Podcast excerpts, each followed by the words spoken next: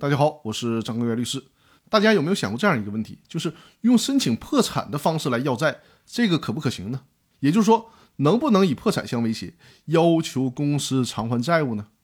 在实践当中可能会出现这样的情况，比如说 A 公司资不抵债了，无法偿还债务，其中的一个债权人 B 公司就向法院申请 A 公司破产，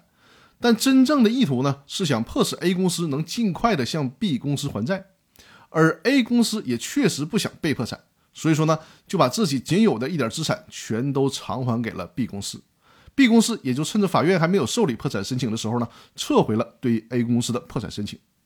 但在这之后的第五个月，C 公司申请了 A 公司破产，并且呢，法院也受理了针对 A 公司的破产申请。这个时候，针对 A 公司之前偿还 B 公司的欠款行为，A 公司的破产管理人是可以请求法院予以撤销的。这是在企业破产法第三十一条和第三十二条里面有明确规定的。也就是说呢，在人民法院受理破产申请之前的六个月内，债务人有不能清偿到期债务，并且资产不足以清偿全部债务或者明显缺乏清偿能力的情形，仍然对个别债权人进行清偿的，管理人是有权请求人民法院予以撤销的。